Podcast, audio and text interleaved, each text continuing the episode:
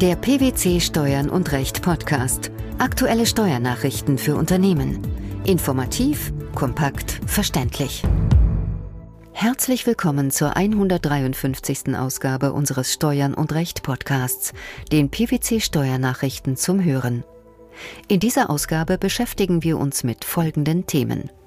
Keine Behandlung als unbeschränkt Steuerpflichtiger nach Wegzug im laufenden Jahr keine Hinzurechnung eines negativen Aktiengewinns aus der Rückgabe von Fondsanteilen.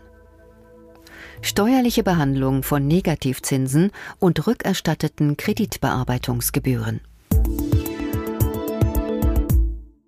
Die Ablehnung der niederländischen Steuerverwaltung, einem dort für drei Monate beschäftigten, aber in Deutschland wohnhaften Steuerpflichtigen, den Abzug der für seine deutsche Wohnung entrichteten Hypothekenzinsen zu gewähren, stellt nach Auffassung des Europäischen Gerichtshofes keinen Verstoß gegen die Arbeitnehmerfreizügigkeit dar. Mit diesem Urteil entschieden die Richter den nachfolgenden Fall. Worum ging es genau? Der Steuerpflichtige, ein deutscher Staatsangehöriger, war bis März 2005 in den Niederlanden beschäftigt und lebte in einer eigengenutzten Wohnung in Deutschland. Ab April 2005 zog er in die USA, um dort einer anderen Beschäftigung nachzugehen. Seine Wohnung in Deutschland verkaufte er im Juni 2005 und machte den Abzug der in den ersten drei Monaten 2005 gezahlten Hypothekenzinsen bei der niederländischen Besteuerung geltend. Das niederländische Finanzministerium war jedoch der Auffassung, der Beschäftigungsstaat könne nur dann den Abzug zulassen, wenn das gesamte oder nahezu gesamte Einkommen auch im gesamten Steuerjahr 2005 in den Niederlanden bezogen wurde, was hier jedoch nicht der Fall war. Die Generalanwältin hatte in ihren Schlussanträgen für einen Verstoß gegen die Arbeitnehmerfreizügigkeit plädiert. Der Europäische Gerichtshof folgte dem nicht.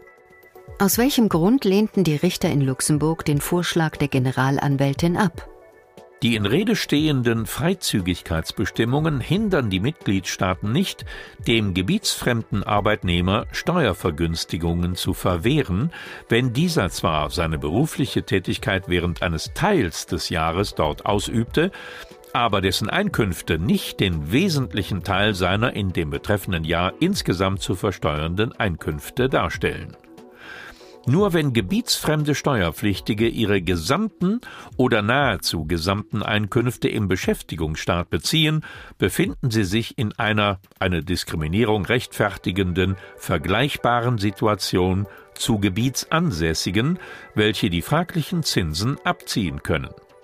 Die Tatsache, dass der Steuerpflichtige in einen Drittstaat und nicht in einen anderen Mitgliedstaat der Europäischen Union umgezogen sei, um dort seine berufliche Tätigkeit auszuüben, habe keine Auswirkung auf dieses Ergebnis, so das Argument des Europäischen Gerichtshofs.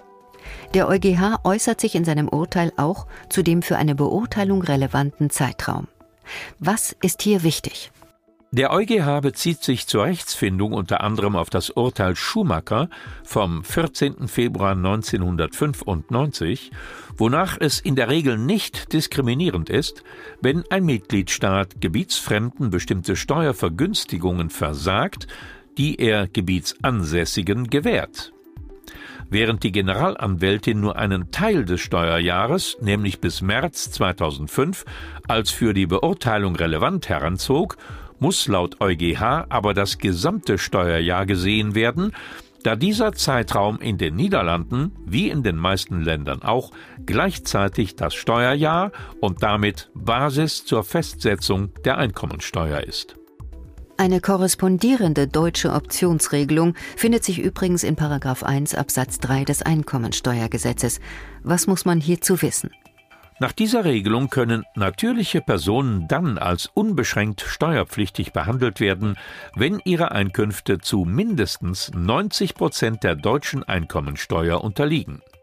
Deshalb auch der Beitritt der deutschen Regierung zu diesem Verfahren. Der Bundesfinanzhof hatte erneut über die Hinzurechnung eines sogenannten negativen Aktiengewinns aus der Rückgabe von Anteilsscheinen an ein Wertpapier Sondervermögen zu befinden. Auch im entschiedenen Fall verneinten die Münchner Richter eine Hinzurechnung zum Steuerbilanzgewinn. Welchen Hintergrund hat die Sache? Paragraph 8b des Körperschaftssteuergesetzes in seiner damaligen Ausgestaltung von 2002 sah vor, dass Gewinne aus der Veräußerung eines Anteils an einer Körperschaft oder Personenvereinigung, deren Leistungen beim Empfänger zu den steuerpflichtigen Einnahmen gehören, außer Ansatz bleiben. Korrespondierend dazu waren Gewinnminderungen, die im Zusammenhang mit solchen Anteilen entstehen, steuerlich nicht zu berücksichtigen. Durch das sogenannte Korb-II-Gesetz vom 22. Dezember 2003 wurde in 40a Absatz 1 des Gesetzes über Kapitalanlagegesellschaften nachträglich ein zweiter Satz angefügt, wonach auch für Gewinnminderungen, die im Zusammenhang mit Anteilsscheinen an einem Wertpapier-Sondervermögen stehen, die Nichtabzugsfähigkeitsregelung des Körperschaftssteuergesetzes gelte. Dies sollte nach 43 Absatz 18 des Gesetzes über Kapitalanlagegesellschaften für alle Veranlagungszeiträume anzuwenden sein, soweit deren Festsetzungen noch nicht bestandskräftig sind. Welchen Sachverhalt galt es in diesem Zusammenhang zu klären? Im vorliegenden Fall hatte die Klägerin, eine Versicherungsgesellschaft, im August 2002 ihre Anteilsscheine zurückgegeben und daraus einen negativen Anlegeraktiengewinn in erheblicher Höhe realisiert. Der negative Anlegeraktiengewinn ergab sich als Saldo aus anderen Teilmengen des bei der Rückgabe erzielten Ergebnisses der Anteilsscheine. Das Finanzamt rechnete die Gewinnminderung aus der Rückgabe der Fondsanteile dem Steuerbilanzgewinn hinzu. Der Bundesfinanzhof revidierte dies und verneinte eine Hinzurechnung. Wie sah die richterliche Begründung zu dieser Entscheidung aus? Zum einen verwies der Bundesfinanzhof auf die Grundsätze in seinem Urteil vom 25. Juni 2014. Die von der Klägerin gehaltenen Anteilsscheine an dem Wertpapier Sondervermögen seien dem sachlichen Anwendungsbereich des Paragraphen 8b Absatz 2 Satz 1 Körperschaftssteuergesetz in der Fassung von 2002 entzogen. Sie seien keine Anteile an einer Körperschaft oder Personenvereinigung, da das Wertpapier Sondervermögen zivilrechtlich eine in der Vertragsform gegründete, nicht rechtsfähige Vermögensmasse bilde. Den Erträgen aus den Anteilsscheinen liege damit kein Gesellschaftsverhältnis zugrunde. Gab es weitere Punkte, die das oberste Finanzgericht thematisierte? Ja, nach dem Dafürhalten der Richter führe der später aufgenommene Verweis in 40a des Gesetzes über Kapitalanlagegesellschaften zwar zum Verbot der Gewinnminderung und zu einem Abzugsverbot für alle Gewinnminderungen, die im Zusammenhang mit Anteilsscheinen an einem Wertpapier-Sondervermögen stehen, Hierzu gehörten auch besagte negative Aktiengewinne in Verbindung mit einer Rückgabe der Anteilsscheine. Allerdings entfalte die Anwendungsregelung im damaligen Paragraphen 43 Absatz 18 des Gesetzes über Kapitalanlagegesellschaften eine verfassungsrechtlich unzulässige echte Rückwirkung, soweit die Vorschrift Festsetzungen für diese Veranlagungszeiträume umfasse, die noch nicht bestandskräftig seien. Der in Rede stehende und bei der Rückgabe erzielte negative Anlegeraktiengewinn musste auch nicht mit dem korrespondierenden positiven Anlegeraktiengewinn saldiert werden. Dazu fehlte es nach Dafürhalten des Senats an einer entsprechenden Rechtsgrundlage.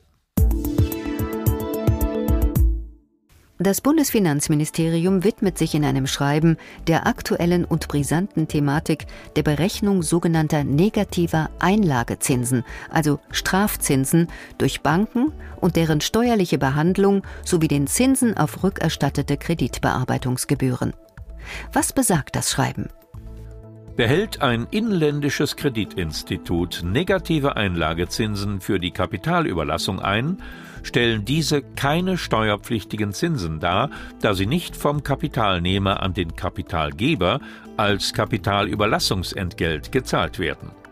Wirtschaftlich gesehen handele es sich, so die ministerielle Verlautbarung, um eine Art Verwahr- oder Einlagegebühr, die bei den Einkünften aus Kapitalvermögen als Werbungskosten bereits vom Sparer-Pauschbetrag erfasst sind.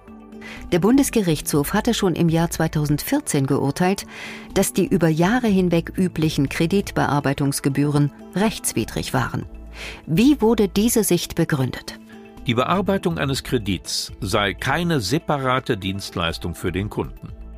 Es liege vielmehr im eigenen Interesse der Bank, deren Zahlungsfähigkeit zu prüfen und den Vertragsabschluss vorzubereiten.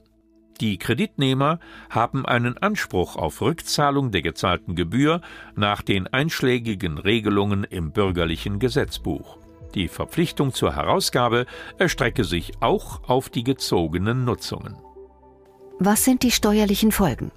Bei dem von den Kreditinstituten zu zahlenden Nutzungsersatz auf rückerstattete Kreditbearbeitungsgebühren handelt es sich um der Kapitalertragssteuer unterliegende Erträge. Sollte von Kreditinstituten entsprechender Nutzungsersatz ohne Steuereinbehalt ausgezahlt worden sein, müssen diese den Steuerabzug insoweit korrigieren. Die Behandlung von Steuerpflichtigen nach einem Umzug im laufenden Jahr, die nicht mögliche Hinzurechnung eines negativen Aktiengewinns aus der Rückgabe von Fondsanteilen sowie die steuerliche Behandlung von Negativzinsen und rückerstatteten Kreditbearbeitungsgebühren. Das waren die Themen der 153. Ausgabe unseres Steuern und Recht Podcasts, den PwC Steuernachrichten zum Hören. Wir freuen uns, dass Sie dabei waren und hoffen, dass Sie auch das nächste Mal wieder in die PwC Steuernachrichten reinhören.